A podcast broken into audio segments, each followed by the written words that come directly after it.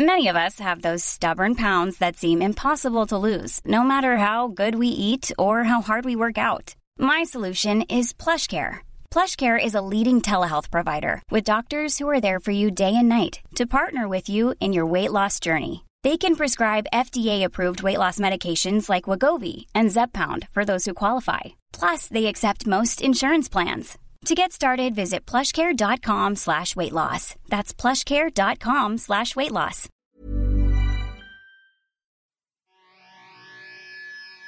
I take you for a ride on the devil's ship. I'll take you for a ride where you sink or swim. Now come with me and let this story begin. Charles, bienvenue. Yes, merci, merci. Finalement, Yes, on est là. on est là. Comment euh, t'aimes les studios temporaires de l'édition juste pour rire du podcast? J'aime ça, mais c'est ça qu'on disait juste avant le podcast. Il y a une fenêtre, comme premièrement. D'habitude, Ouais. un studio de podcast, c'est vraiment euh, chez quelqu'un dans sa pire pièce. ouais, ouais, c'est ça, dans le sous-sol. Puis on cache tout, ouais. Ouais, puis la personne s'excuse pour juste le mess, puis comme... Ouais, Je sais même pas c'est à qui ces bas-là. Ouais. c'est vraiment ça. Non, c'est fun, j'aime ça le, le setup qu'on a ici. Puis on est chanceux aujourd'hui, ça fait beau, Mhm. on a du soleil, ça va être fun. Euh, Comment est-ce que tu vis le festival jusqu'à date? Euh, ben moi, j'ai fini mon gros stretch euh, hier. Ok, alors maintenant t'es off. Euh, ouais, pour le festival, je suis off. Dans le fond, moi, hier, c'était mon euh, gala juste pour rire. Oh, celui de- qui était. Que Simon Gouache était là aussi? Gouache, c'est ce soir. Puis, Gouache ce soir. ok. moi, c'était Rosalie Vaillancourt. C'était fun? Ouais, c'était vraiment cool. Ouais, hein? Ah, oh, c'était nice. malade. On a joué devant 750 personnes. Puis t'as vu que le monde était vraiment excité d'être là, hein? Parce Ah, mon n'ont Dieu. pas sorti, ouais. ouais, ouais, ouais. Les gens applaudissaient trop, honnêtement, quasiment trop. là. Il y a des. Il y a des trucs en rodage que comme j'avais mettons deux trois surenchères puis là c'était comme ben non on- Merci, ouais. enough mais c'est bon, ça! ouais, ouais, ça, ouais. ça a vraiment bien été je pense que c'est mon mon meilleur avis c'était mon euh, quatrième puis je pense que c'était le plus le fun là. Oh, nice, ok. Ça, c'est une bonne Ouais. nouvelle pour euh, l'année prochaine. Ça va être la 40e. L'année prochaine, je pense que ça, Ah va être, ouais, ouais, ça va être euh, un grand festival. ah c'est clair ils vont vouloir mettre le paquet puis idéalement on sera pas euh, Si les variants ne tuent pas, euh, Ouais, ils vont pas nous tuer. Non, moi je suis de moins en moins optimiste j'ai l'impression qu'on Je sais pas, pour un bon bout de temps maintenant, le dernier mois, je pense que j'étais vraiment optimiste.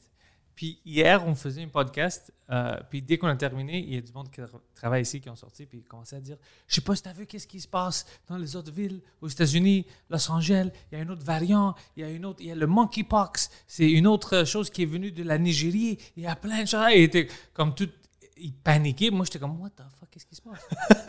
Qu'est-ce qui se passe dehors? Moi, j'étais heureux. Je pensais qu'on a passé ça. Puis maintenant, tu me dis qu'il y a plein d'autres choses. Mais je sais pas qu'est-ce qui est vrai paniquer. Puis qu'est-ce que c'est juste. on prend une histoire puis on l'agrandit à cause que on a passé tout ça pendant une année. Ouais, je pense qu'on est anxieux encore que Ouais. ça réarrive, c'est, clair, mais en même temps, ça évolue tellement vite. j'ai, l'impression que l'humain évolue plus assez rapidement pour. euh, Pour toutes les microbes et tout ça. Tu penses que c'est ça? Ouais. Peut-être, on ne sait pas. Euh, comment est-ce que tu as rentré dans le stand-up, toi? Parce que je demande ça à tout le monde. Ouais. C'était quoi qui t'a motivé? Euh, c'est un concours de circonstances d'une certaine façon. Moi, j'ai, commencé vraiment jeune. J'ai commencé. euh, j'ai fini l'école de l'humour, j'avais 21 ans. Oh, OK. Fait que je suis rentré à 19 après mon cégep. Fait Pourquoi est-ce que tu voulais rentrer à l'école? Euh, pour moi, c'était comme le chemin naturel, classique. Puis, euh, tu sais, justement, j'avais 19 ans. Fait qu'on dirait que le chemin des, des bars puis de juste jouer, il n'existait pas vraiment. On dirait que dans ces, dans ces années-là, euh, au Québec, ça, ça commençait. T'as un Julien Lacroix qui, deux ans plus tard, comme a réussi dans ce parcours-là. Maintenant, on peut plus en parler, Julien, évidemment. mais mais euh, c'était pas, pas un parcours Ça, qui c'est pas fini encore, toute cette histoire-là? Euh, de Julien? Ouais. Ah, ben, je, je pense que c'est plus, c'est plus calme, là. Puis, tu sais, il s'est retiré, puis il fait ses affaires, là. Mais, euh, Je rentre pas dans les détails des tabloïds. Mhm. Alors, c'est juste qu'est-ce que j'entends des personnes. Alors, je connais jamais toutes les fausses histoires, mhm. mais j'avais l'impression que ça, ça commence à diminuer, mais peut-être pas. Euh, je sais pas, tu sais, euh, c'est comme arrivé en même temps que Marie-Pierre. Marie-Pierre est revenue un peu. Euh, ce que je trouve particulier, là, tu sais, pour être franc, mais. euh, Elle est retournée un peu vite, non? ouais. Elle avait fait. C'est ça. Mais c'est- en fait, c'est ça le problème, c'est que c'est genre c'est la fin qui l'a mené à, agir comme ça. tu sais. Fait que, tu sais, genre, c'est ça. tu peux pas euh, retomber là-dedans, là, mais bref. euh, Ok, alors toi, tu rentres dans, dans l'école, tu as dit, OK, je, je vais aller là-bas, c'est mon parcours, je veux vraiment ouais, ouais. Apprendre des choses. je viens d'une famille, mettons, euh, tu sais, moi, mes parents voulaient que j'aille à l'école, là, idéalement. là. Comme j'ai toujours eu relativement du succès euh, académique. Fait que, tu sais, eux autres, c'était comme, va à l'école, c'est une bonne place, c'est c'est encadrant. Puis euh, quand t'es jeune, ça vaut la peine. Plus tard, j'ai l'impression que tu perds peut-être un peu ton temps. Là. Mettons, passer 30 ans, comme, va juste travailler tout de suite. Mais à 19 ans, ça dérangeait pas de comme être Perdre dans une une- bulle pendant deux Ouais. ans. C'est ça. Puis, euh, fait que ça a commencé, ça a commencé là, mais avant ça, euh, j'étais pas vraiment, euh, j'allais pas vraiment vers l'humour. J'avais comme pas ce tempérament-là. Puis euh, au secondaire, on avait genre trois choix. On avait art plastique, on avait musique, puis euh, art dramatique. Et moi, j'étais la première année où le programme d'art dramatique euh, avait, a été créé, tu sais. Puis je l'ai pris un peu par dépit de comme, je suis pas bon dans les deux autres, puis on va Mais prendre ça. Mais t'aimais ça, l'art dramatique? Ils t'ont, ils t'ont fait quoi, des pièces de théâtre, des choses comme ça? Ouais, c'était une pièce par année, puis beaucoup d'impro. C'était surtout de l'impro. Puis tu sais comment les gens sont au secondaire, là, juste sont, Wow. sont trop gênés d'aller en avant, tu sais. Puis moi, j'étais juste comme, ben, je vais y aller, tu sais. Je vais prendre le... Puis t'étais déjà drôle? Euh, ouais, en fait, naturellement, ça, a- ça a bien parti en impro. Je sais pas si j'étais drôle ou juste je me laissais plus aller que les autres. Euh, puis, tu sais, j'aimais beaucoup l'humour. Euh, J'avais été voir des galas avec, euh, avec mes parents. Euh, j'aimais beaucoup Louis-José Hood à l'époque, tu sais. euh. Oh, alors t'étais au courant de qu'est-ce qui se passait, t'étais... Ouais, exact. Ouais, ouais. J'ai toujours aimé ça. Puis, ça a comme été le début de Ah, mais peut-être que c'est pour moi, ça. Fait qu'à partir de là, je me suis inscrit dans l'équipe d'impro, j'ai été pris. Tu sais, à partir de là, tu vois un peu les autres personnes qui essaieraient ce métier-là ou qui ont une certaine curiosité à l'égard de l'humour, du jeu, puis ça allait vraiment bien.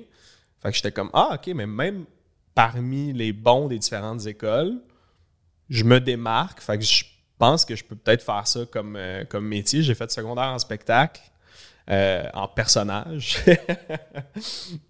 Ouais. Quel personnage? J'étais euh, un personnage qui s'appelait Marc Lamotte, qui était euh, un personnage d'impro que je faisais des fois, qui était célibataire et qui euh, pratiquait la glissade sur tube. C'était ça son. Tu sais pourquoi je te, dem- je te demande ça? Parce que j'ai parlé avec des humoristes qui m'ont dit, pendant leur parcours, ils faisaient des personnages où, au début, c'est comme ça qu'ils ont sorti. Puis il y a certaines que après c'est difficile de sortir, Mhm. d'arrêter de faire des personnages.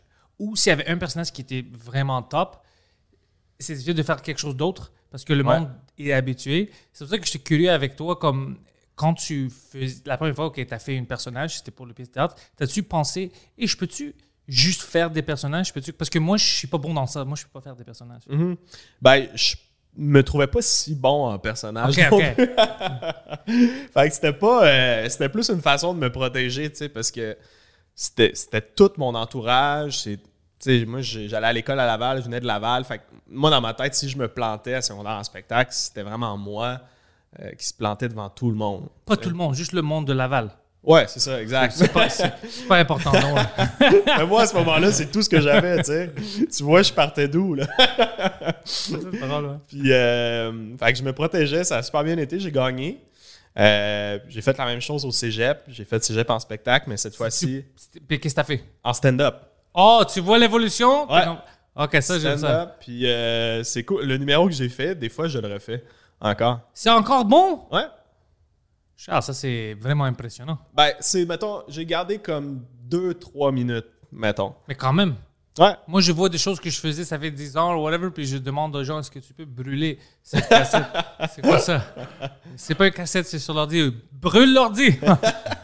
Oh, ça, c'est cool! Ouais, fait que euh, j'ai fait ça, puis j'avais, j'ai parti une soirée d'humour aussi au cégep Montmorency, parce que euh, c'est un cégep où il y a plein d'humoristes euh, qui ont fait de l'impro. Tu sais, c'est l'ancien cégep de Martin Petit, Stéphane Fallu. Oh, Fallu, Euh, elle est là? Ouais, Fallu est allé là. Euh, Mehdi Boussaïdan est allé là. Phil Roy. Euh, puis tu sais, ils ont sensiblement mon âge. Là. Ils, ils étaient comme 3 ans puis 5 ans plus vieux. Fait que moi, je les ai, je les ai vus jouer, je les ai vus faire de l'humour à Montmorency. Fait que à partir de là, j'organisais une soirée une fois par mois. Ça marchait. Ça marchait, là, tu sais, c'était, plein, il y avait 200 personnes. À ce moment-là, les soirées d'un bar commençaient à pousser, mais c'était pas, euh, c'était pas un phénomène euh, aussi populaire là, que ce l'est peut-être là. là. Puis même Euh, là, tu sais que je trouve bizarre de Laval? Plein de choses, mais, non, mais qui n'ont pas un vrai comedy club. Ouais, Tu sais combien de fois je pense, parce que je, je trouve des partenaires puis je rouvre un club. Je pense à ça beaucoup parce qu'il y a une demande. ouais, Puis quand je fais des petites shows là-bas, tu vois que le monde aime l'humour, ils sont au courant de qu'est-ce qui se passe, puis ils viennent à Montréal, ils vont au centre-ville pour voir des shows. C'est comme, c'est fucking bizarre que personne ne pense pas d'ouvrir un bon petit club. Ouais. Bar club, ouais. Ah, puis les humoristes iraient, je veux dire, Métro Montmorency, euh, C'est juste là, ouais. ouais, c'est là. Puis même quand je fais les shows de Jacob ou Émile, eux, ils sont beaucoup plus loin. Ouais, Puis on fait ça. ils sont tellement loin dans Laval. Ouais. Ce quartier-là, il n'y a absolument rien. là. Mais c'est fun, tu vois, là-bas, c'est plein, le monde est prêt, ils sont heureux. Alors imagine si c'est quelque chose de plus central de Laval, Mhm. ça, ça va marcher. Ben, je pense aussi, moi, c'est. Chaque fois que je vois ça, je me dis aussi, faudrait qu'il y ait un, un comedy club. Il y a le Centropolis, qui est comme un. Hub. Ouais, un petit hub. Je sais pas si ce serait la bonne place vu qu'il n'y a pas le métro. Mais euh, dans ce coin-là, là, moi, je pense que ça fonctionnerait. C'est là où, dans ma tête, je la vois aussi comme proche de là où, de l'autre côté, il y a les comic books ou le Rockaberries. C'est quelque Ouais. part là-bas, ouais. Saint-Martin. euh, ouais. ce serait une bonne idée. Il y a tous les gens de Sainte-Thérèse, Rosemère, euh, même Saint-Jérôme. Si tu habites à Saint-Jérôme, tu vas pas euh, au bordel à Montréal. là. Mais Laval, Laval, ça, se- ouais, Une ça se demi-heure, passe. ça serait possible. Même moins qu'une demi-heure, je pense. ouais. Pour aller jusqu'à là, s'il n'y a pas de trafic. Ouais, ouais, c'est ça. Peu moins, ouais. Trafic, ça, c'est une autre. T'as-tu déjà joué à Saint-Jérôme? Euh, J'ai-tu fait des. Oui, j'ai fait un show à Saint-Jérôme. Dans le temps, il y avait une espèce de soirée d'humour qui était animée par Ouellette. OK. Euh, mais c'est flou dans ma tête. là. C'était le genre de soirée où, comme. J'étais jeune quand j'ai joué. Je pense que j'avais 21 ans. Puis c'était tous des gens de comme 45 ans. Puis pas la crème de la crème, je dirais. de manière polie là, dans mes souvenirs. Fait que c'est comme quelque chose que, que j'ai oublié là, avec les années. Mais, euh, mais ouais, Laval, ça marcherait. Puis cette, soirée-là que je faisais au cégep, euh, c'était drôle. Moi, j'étais naïf. J'appelais des gérants pour booker des, des humoristes. Là. Moi, j'ai- Ça a marché? Ouais, je me suis retrouvé au téléphone avec euh, Michel Grenier à parler pendant comme deux heures euh, d'humour, puis de comment booker. Puis, Ouais, tu sais, ouais. nous autres, c'était le cégep qui payait, fait qu'il y avait un délai de comme une semaine ou deux. Puis Daniel Grenier, son frère, était venu jouer.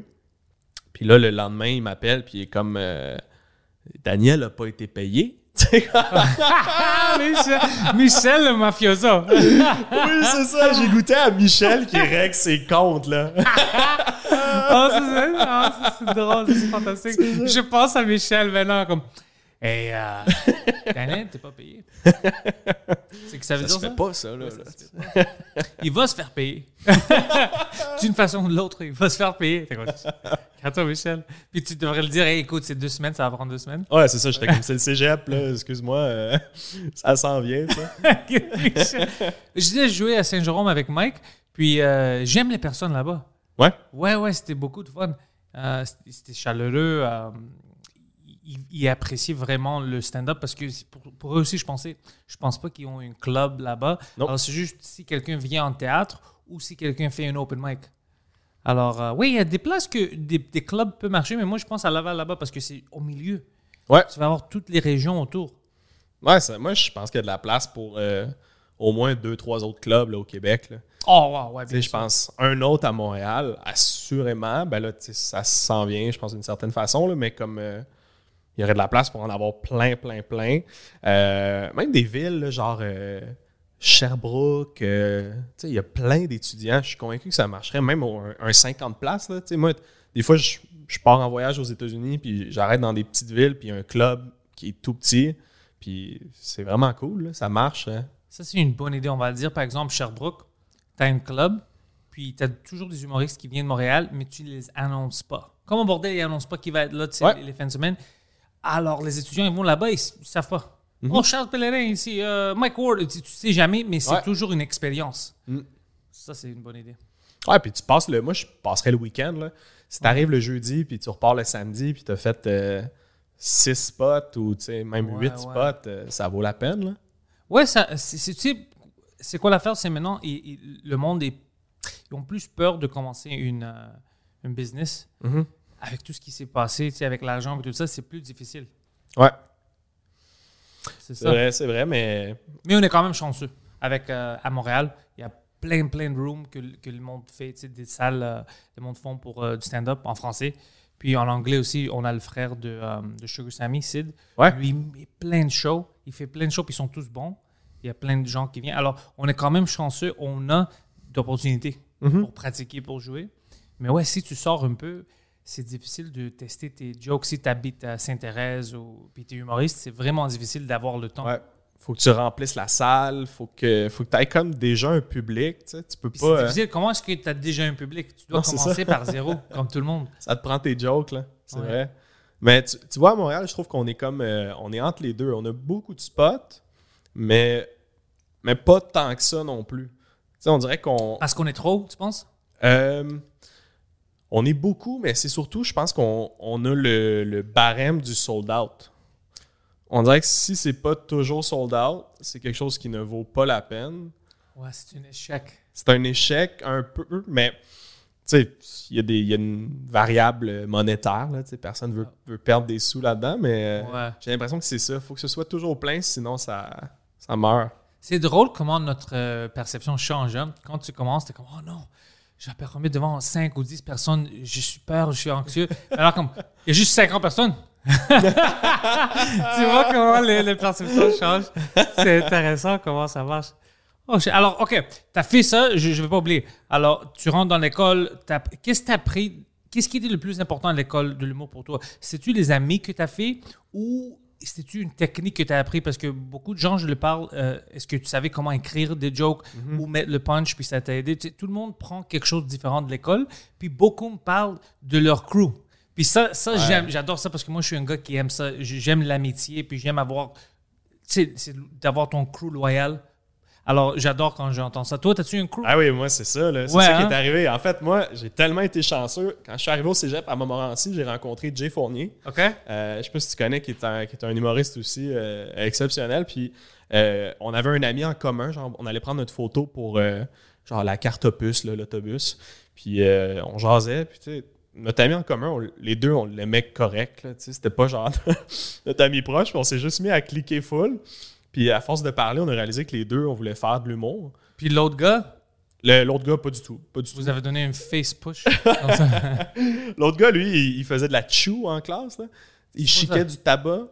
Oh, ouais? Puis il crachait dans sa bouteille d'eau. euh, fait qu'il accumulait, genre, pendant un cours, une bouteille d'eau. T'étais ami avec une cowboy?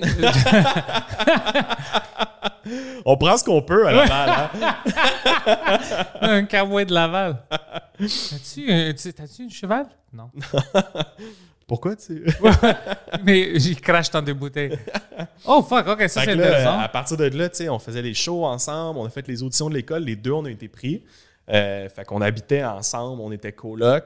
Puis j'ai deux autres amis d'impro, Charles-Antoine Desgranges puis euh, Simon Boisvert qui sont rentrés. Fait qu'on est rentrés, puis on était quatre amis déjà vraiment proches. Oh, ça c'est cool. Puis il y avait, il y avait d'autres personnes d'impro. Fait que, tu sais, on s'est très vite ramassé un groupe de 5-6 euh, qui se Ah, connaissaient ça par fun. cœur. là. Puis euh, chaque jour, vous étiez à l'école ensemble, vous faisiez des Exact. Oh, ça c'est cool. Ouais, dans les mêmes, euh, dans les mêmes locaux. Fait que moi, c'est c'est surtout ça que j'en retire, là, l'expérience d'être euh, avec ces gens-là. Euh, la réalisation aussi que j'allais pas apprendre mon métier à l'école, que, c'était ma responsabilité et non celle des professeurs. Tu sais, d'une certaine façon, euh, Ça a pris du temps à apprendre ça? ben, mettons, la première année, là, je suis vraiment arrivé comme, comme une éponge. là. Pour moi, c'était une institution. Tu arrives, tu vois tout le monde que tu idolâtres. Tu te dis, c'est sûr qu'il se passe quelque chose ici de magique. tu sais. Fait que j'ai vraiment pris ça au sérieux. Chacun des devoirs, j'étais un élève modèle. Puis à la fin de la première année, j'étais comme, ah, c'est quoi, je pense que c'est pas, pas tout à fait la bonne direction. Pour moi, j'ai l'impression que je me perds un peu. Euh, c'est pas ce que je veux faire. Moi, je voulais vraiment faire du stand-up. À partir de là, c'est ça que je voulais faire. Puis on me poussait en, personnage, on me poussait à explorer différents trucs. Puis pour moi, c'était pas ça. J'étais comme, gars, je veux développer ce que je veux faire. Puis euh, la deuxième année, je me suis mis à jouer dans un bar. Puis là, la combinaison des deux était parfaite. Parce que j'avais comme une espèce de. J'avais les bars où je pouvais roder, puis j'avais l'école de l'humour où on me rappelait de, de- de penser un peu plus grand, d'avoir un- une démarche artistique, de penser à ce que je veux faire. Euh, J'ai pas le bon terme, mais d'essayer de rendre ça grandiose un peu, ou tu sais, comme Ouais, ouais. abouti, tu sais, le, le- le plaisir de, de travailler super fort sur quelque chose puis que ça aboutisse. Fait que ça ensemble, c'était le, le match parfait pour moi. là. Puis les bars que tu jouais, c'était-tu toujours. T'as amené tes amis, c'était le même clic ou est-ce que vous êtes séparés un peu puis t'as essayé comme ta main, OK, je vais essayer de me booker là-bas, là-bas, ou c'était en équipe et on est booké là-bas, on va faire des spots? Euh, c'était vraiment seul. En fait, euh, à Mais tu vois comment ça change vite? Ouais, c'est fou. Ouais. Puis, tu sais, moi, j'étais dans, dans ceux de ma cohorte qui voulaient vraiment jouer dans les bars, puis j'allais voir des shows à tous les soirs. Comme si je jouais pas, j'allais voir un spectacle, c'est sûr, sûr, sûr. Puis mes autres amis, euh, tu sais, il y en a deux qui prenaient ça plus relax, mettons le soir, qui faisaient leur truc, euh, qui chillaient, ce qui est correct aussi. là. Mais, euh, fait que moi, très vite, je me suis mis à jouer, surtout avec mes contacts que je m'étais fait à Montmorency. On dirait que ça m'a, ça m'a donné un peu de vent dans le dos. Euh, puis euh, c'est ça, tranquillement. tu sais, j'allais souvent au jockey. Euh, je me faisais des amis.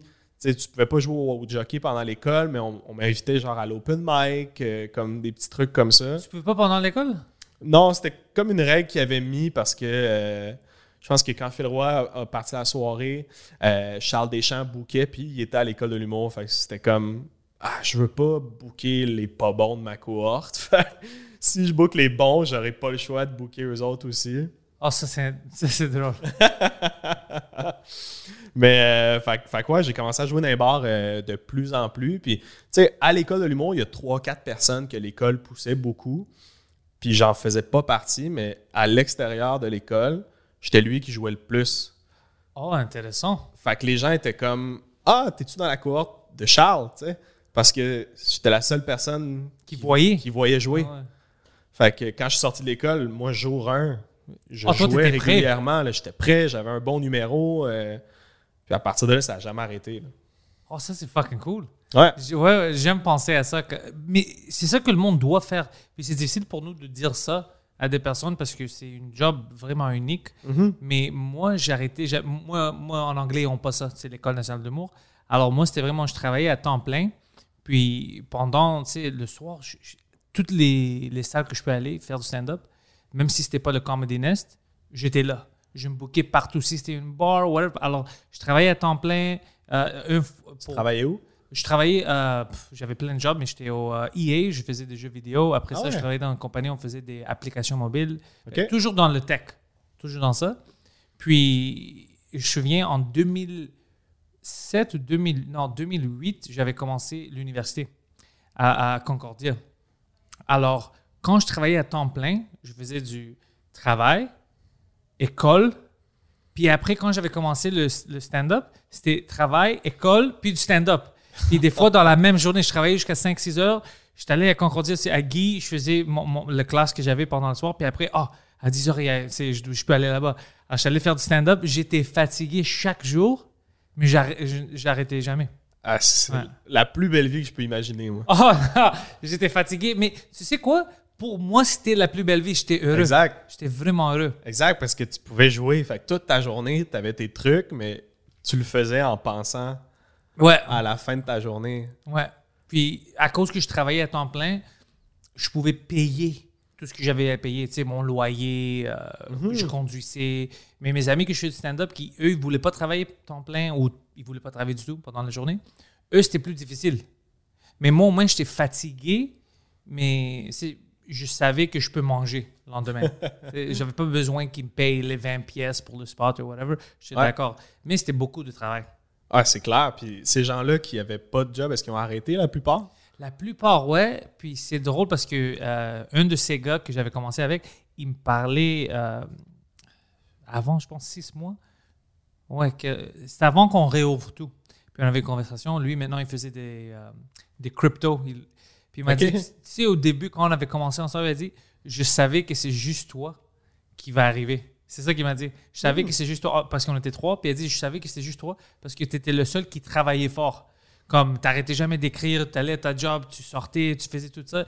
Puis moi, je sentais un peu paresseux devant toi et dit, puis je savais que ça va juste être toi. Mais moi, quand j'étais avec eux, j'avais l'impression que les trois, on va le faire, tu sais, ça va fonctionner, c'est sûr. Moi, je pensais.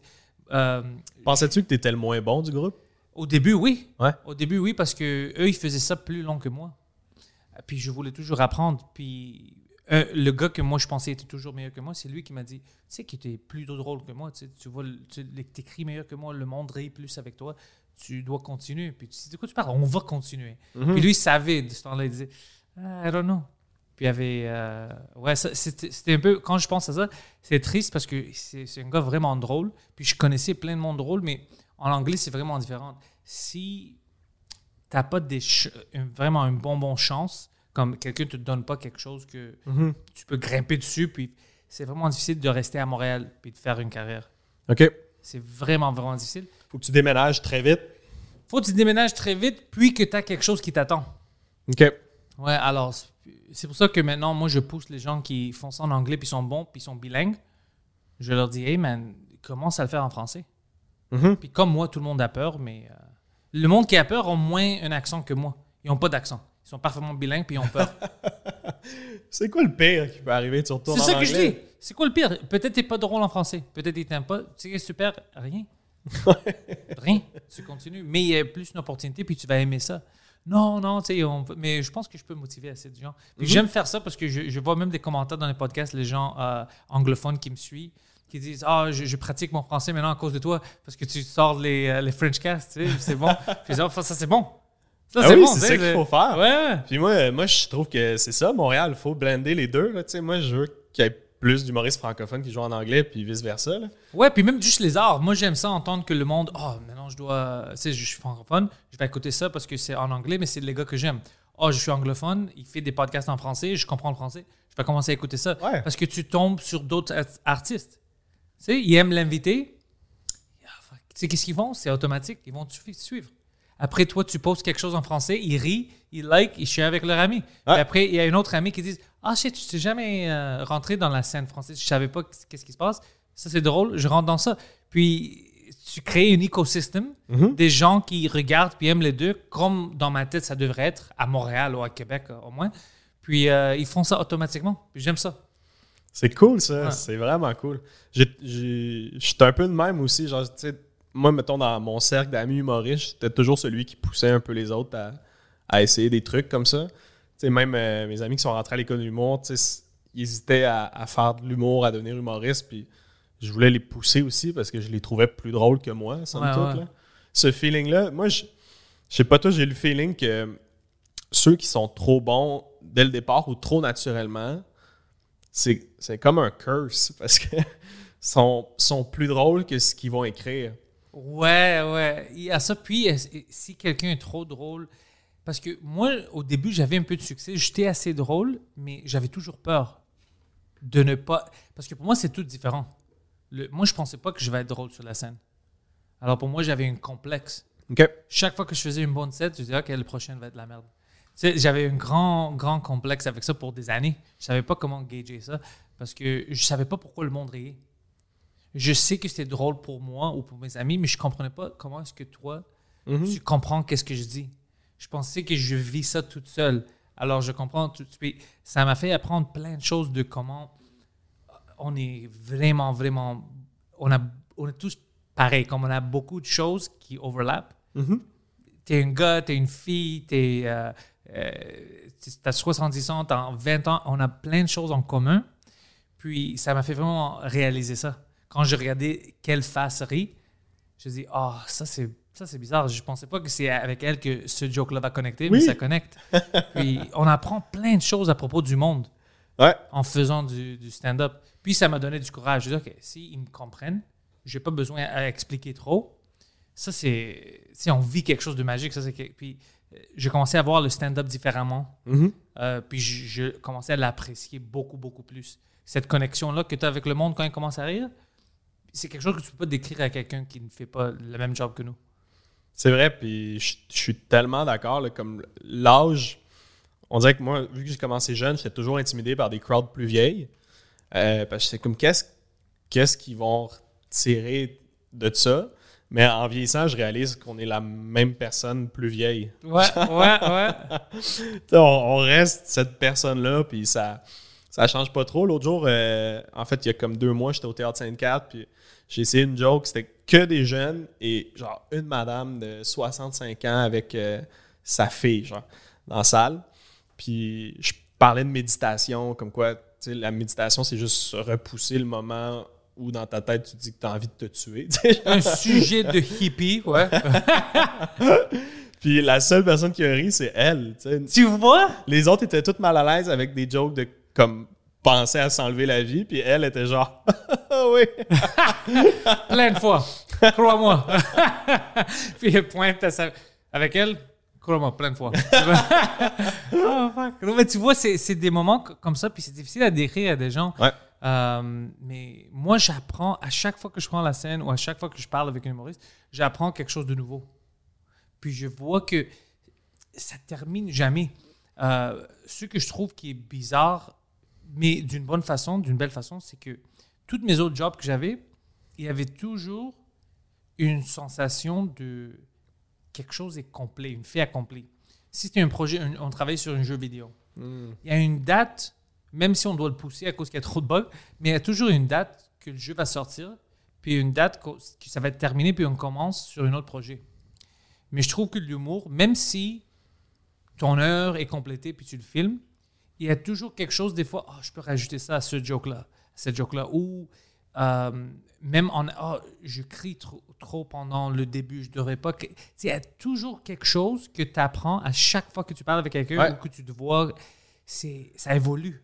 C'est vraiment, vraiment bizarre parce que ça n'arrive pas avec d'autres jobs, ça. Habituellement, quand tu as une start date, tu termines quelque chose. Même tu vends quelque chose, OK, à 5 heures, c'est terminé, tu as vendu, on fait une restock. Mais nous, tu peux avoir une blague que- qui marche, mais tu adaptes et tu changes pour un an. Parce que oui, ça marche, mais je peux changer quelque chose. Il y a mieux. Ouais, ouais. Oh, c'est fou! Mais c'est comme la meilleure chose et la pire chose en même temps, ça, parce que c'est le fun de finir quelque chose. Mais en même temps, quand tu le finis pas, t'as as le goût de creuser, tu deviens un peu euh, obsessif avec ça, mais ça fait mal un peu. De Ouais. quand- tu sais, c'est quoi mon truc, moi? Si tu veux vraiment terminer, tu le mets en ligne. Ouais. C'est pour ça que j'évite de mettre des choses que ou bien j'aime pas ou je pense pas qu'ils sont terminées en ligne parce que si je le mets en ligne, là c'est brûlé. Le joke est là pour tout le monde, c'est Ouais. pas quelque chose que je peux refaire. Alors si j'ai une heure que je suis sûr que je suis satisfait avec, puis je veux faire quelque chose d'autre, mais je veux que ça reste, je le filme. Puis là, je, je sens bien. C'est là, ça existe. C'est fait. Mais si j'évite de faire ça parce que beaucoup de fois parce que je suis pas prêt. Il y a plein de choses que je travaille encore sur. Je dis, oh, je peux améliorer ça. Ben, la meilleure joke, je trouve que tu y penses le lendemain de l'avoir capté. Oh ouais, c'est Oh fuck. Shit! Recule le ça. temps, ouais. Ah, puis c'est tough, c'est dur une captation. là. Je sais pas combien de fois tu t'es filmé, là, mais. euh, Ouais, euh, trois, quatre fois je me filmé puis c'était, tout était stressant, tout Ouais. est dur parce que je faisais chaque fois one shot. Alors c'était pas comme je faisais deux shows puis on mixait ça. Alors t'es toujours stressé. Ouais, puis tu sais, t'as travaillé fort pour ça. Là. Moi, hier, je pensais à ça, puis j'étais comme ça fait trois mois que je, que je travaille sur le même 10 minutes. Puis en 10 minutes, c'était fini. là. Ouais, C'est tout. Là. C'est- à ce moment-là, c'est ça que ça devient. Tout le reste fait plus de sens. C'est juste ce moment-là, comment je l'ai fait, qui a. Ouais, même si tu l'as fait meilleur, ouais. Ouais. une autre fois, on s'en fout. C'est ça qui va rester. Exact, exact. J'ai une prémisse au début que j'ai moins bien fait qu'à l'habitude. Puis je suis comme shit. C'est bizarre, non? Comment on. on- c'est c'est ça. Puis tu sais quoi d'autre? On fait. Ça, c'est bizarre de notre job. Puis l'autre, c'est quand on dit quelque chose mal, mais ça marche. Puis t'es comme. Je dois-tu continuer à dire cette joke-là d'une façon que j'avais pas pensé, puis je voulais pas dire parce que c'est mal, parce que ça marche meilleur? Comme, qu'est-ce que je fais? Mais ça remarche jamais. Non, c'est ça! Moi, je réalise, là, c'est du moment. Là. Faut juste. C'est toujours quelque chose. Ouais, c'est c'est une vie, c'est une job vraiment parti- particulier. C'est puis moi j'adore ça, j'adore tout autour de ça. J'adore l'écriture, j'adore l'expérience que j'ai, j'adore discuter avec quelqu'un dans le green room. T'as-tu vu ça? Pourquoi est-ce que tu penses qu'ils ont ri à ça puis ils ont été choqués à, cause, à propos de ça? Puis tout ce qui est autour, euh, ça me fascine. Je peux jamais. Tu sais, tu as toujours des jobs que. OK, enough. Je suis tanné. Je suis jamais tanné avec ce qu'on fait. Ouais, ouais. Je suis d'accord. C'est pour ça qu'on fait ouais, ça. ouais, C'est pour ça qu'on fait ça, ouais. Ma blonde comprend pas. Moi, des fois, tu sais, je passe la journée à faire ça, à écrire. Je vais faire trois spots. Je reviens chez nous. Je prends des notes. J'écoute un show. Comme ma blonde est comme, y a-tu un moment dans ta journée où c'est pas ça que tu fais? Lui, il voit ça beaucoup parce qu'il est autour du stand-up. Tu sais, il est avec moi, et avec Mike, il voit plein de choses différentes. Il voit des théâtres, il voit des clubs, il voit des podcasts. Puis il y a des journées où il me dit, je sais pas comment tu fais ça. Je commence la journée à, on filme notre premier, le premier podcast à 10 heures. Je sors, je viens ici, on fait trois podcasts de suite. Je dois éditer, me faire le montage pendant deux heures. Après, je sors pour faire une show de stand-up. Puis comme, comment est-ce que tu... C'est pas une vie, ça? mais je me rends même pas com- compte Ah que- ouais. que j'ai j'ai toute une journée de travail. Mm. Je suis heureux. Je suis comme, ah, ouais, j'ai discuté avec le monde, je fais du montage, je dois écrire. Comment tu fais ça? Tu cours d'une place à l'autre. C'est comme si quelqu'un te chasse. Parce que quand t'as plein de choses. C'est vrai, choses- ouais. Ouais, mardi, on a fait ça. Je fais trois podcasts ici. Trois podcasts. Je sors pour faire le show extérieur. Il pleuvait, alors ils ont annulé notre show, mais dernière minute, sais, on a poussé ça. Après, je vais à une soirée d'humour. Je sors vite. Oh, je suis de l'autre. Je dois être là dans 10 minutes. Je, je sais, j'ai fait tout ça dans une journée, puis j'étais heureux. Ouais. Dans d'autres jobs, si tu chasses partout, puis tu dois aller d'une place à l'autre, t'es tanné. C'est pesant, là. Ouais, Ouais. ouais.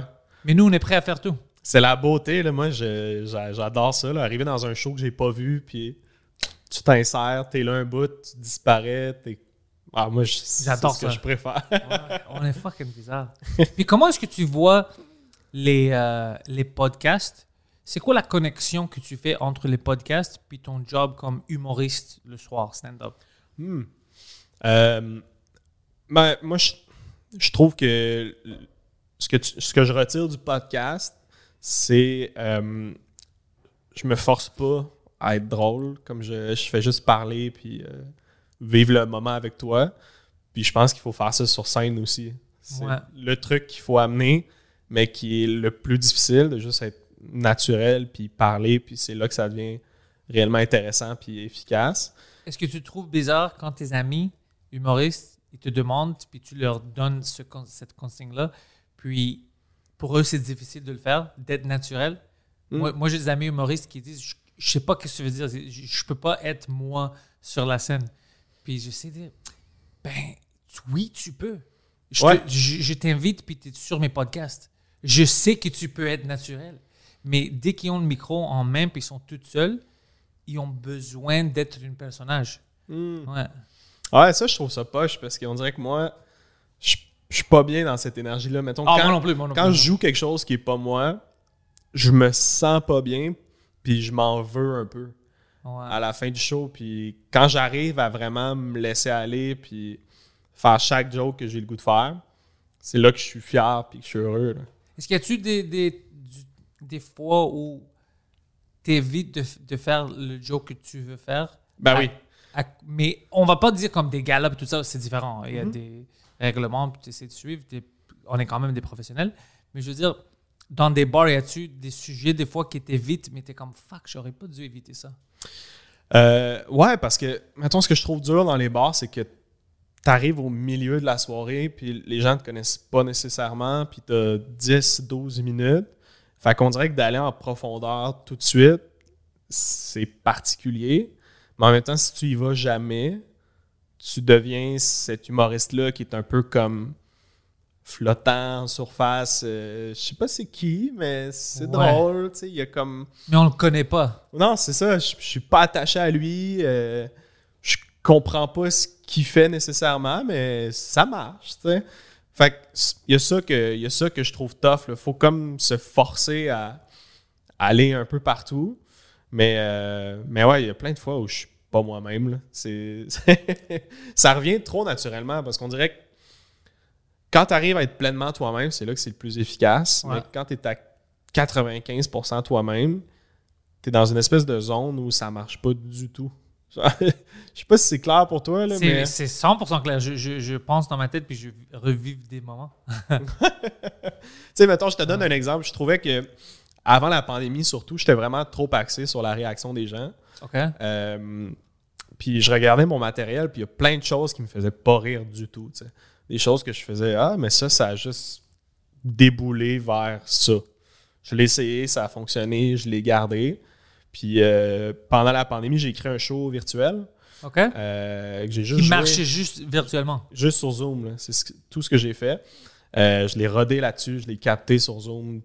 C'est juste pour Zoom. Ouais, hein? juste pour Zoom. Puis c'était mon but. C'était comme, je vais faire un show où la réaction des gens m'importe peu. Parce que je ne vais pas les entendre. Je Ça, vais- c'est intelligent je vais comme pas les voir. Puis euh, à force de le faire, je suis allé dans des zones où j'aurais pas été. Mais tu vois, à partir de comme la dixième date de rodage, ça revenait. C'était plus fort. C'était comme, faut que ce soit efficace, faut que ça les rejoigne.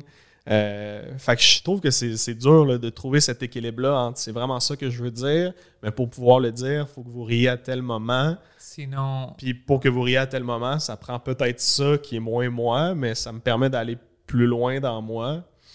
Fait que je trouve ça dur de jongler avec ça. c'est dur. C'est dur. Moi, je n'ai pas la réponse. Moi, moi non plus. C'est pour ça que je demande. Des fois, je demande une question, puis le monde pense Oh, peut-être lui a la réponse. non, non, c'est pas que j'ai la réponse, mais parce que je vis la même chose. Il y a des fois où tu es comme Je sais où je veux aller, Mhm. mais c'est difficile de vous amener avec moi. Puis, c'est le plus.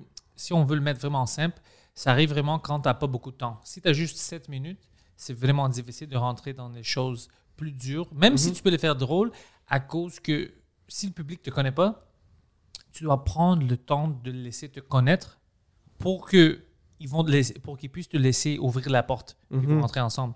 Sinon, c'est comme ah, je sais que si je l'amène là-bas, ça va marcher, mais c'est impossible de les amener là-bas sans qu'ils me connaissent Mhm. bien. C'est bizarre à dire, mais s'ils ne te connaissent pas assez comme personne, comme ton angle, Ouais. il y a des sujets où c'est trop difficile d'aborder avec eux. Ils te feront pas confiance. font- C'est ça. Ouais. C'est. Man, quel métier de fou. C'est- C'est c'est débile. Puis plus tu avances, plus tu veux pas te planter Ouais. parce que tu as été bon. Tu as, réussi à être bon. Fait que là, tu, tu veux pas vivre une soirée où ça marche pas du tout. Tu sais, qu'est-ce que je fais des fois? Quand je veux faire du rodage? Je, je m'a- je m'assume. Je dis, écoute, puis je dis au monde qui est avec moi, euh, ça va pas aller bien. De tu parles? Mais t'es bon, tout le monde va. Ça va pas aller. Écoute, ça va pas aller bien parce que je dois essayer des choses. C'est des choses. Je dois le faire. Je vais me planter. Je te dis maintenant, je vais me planter.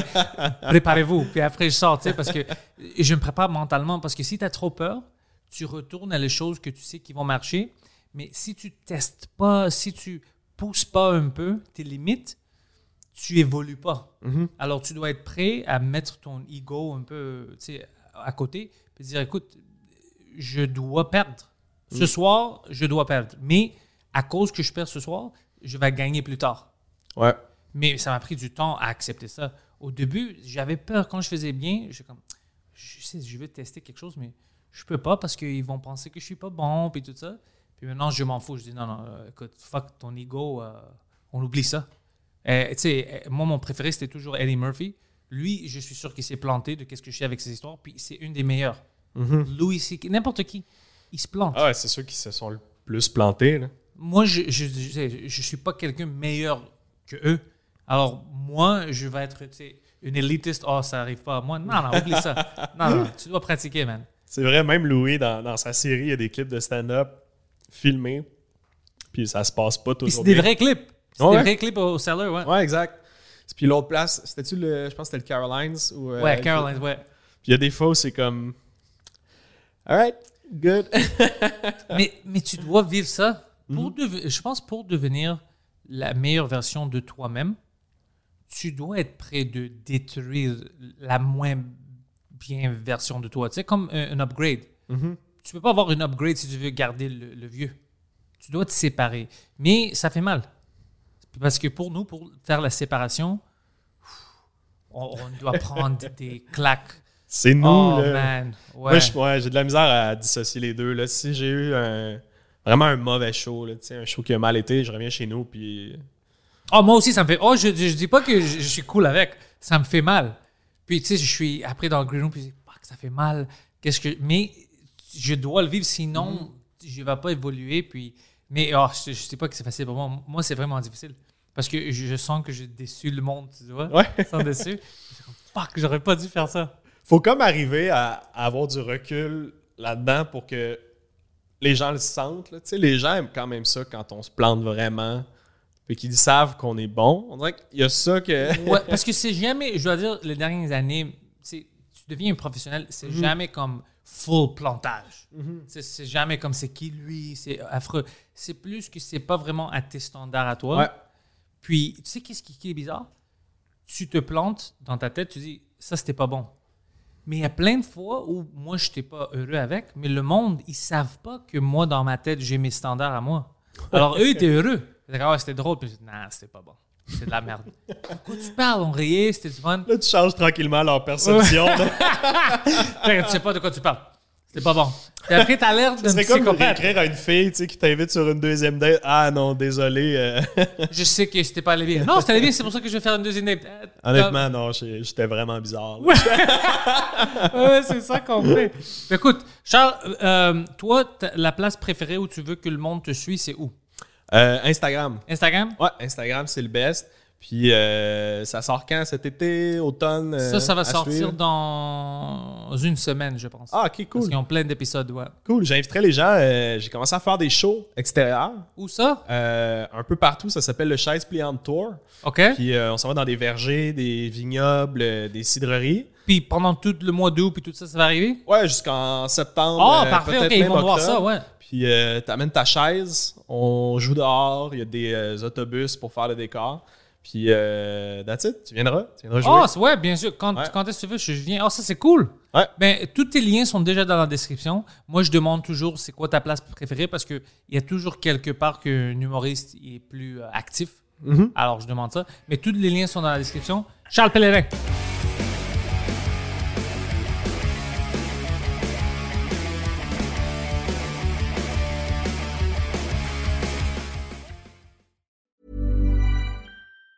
Even on a budget, quality is non-negotiable. That's why Quince is the place to score high-end essentials at 50 to 80% less than similar brands. Get your hands on buttery soft cashmere sweaters from just 60 bucks, Italian leather jackets, and so much more.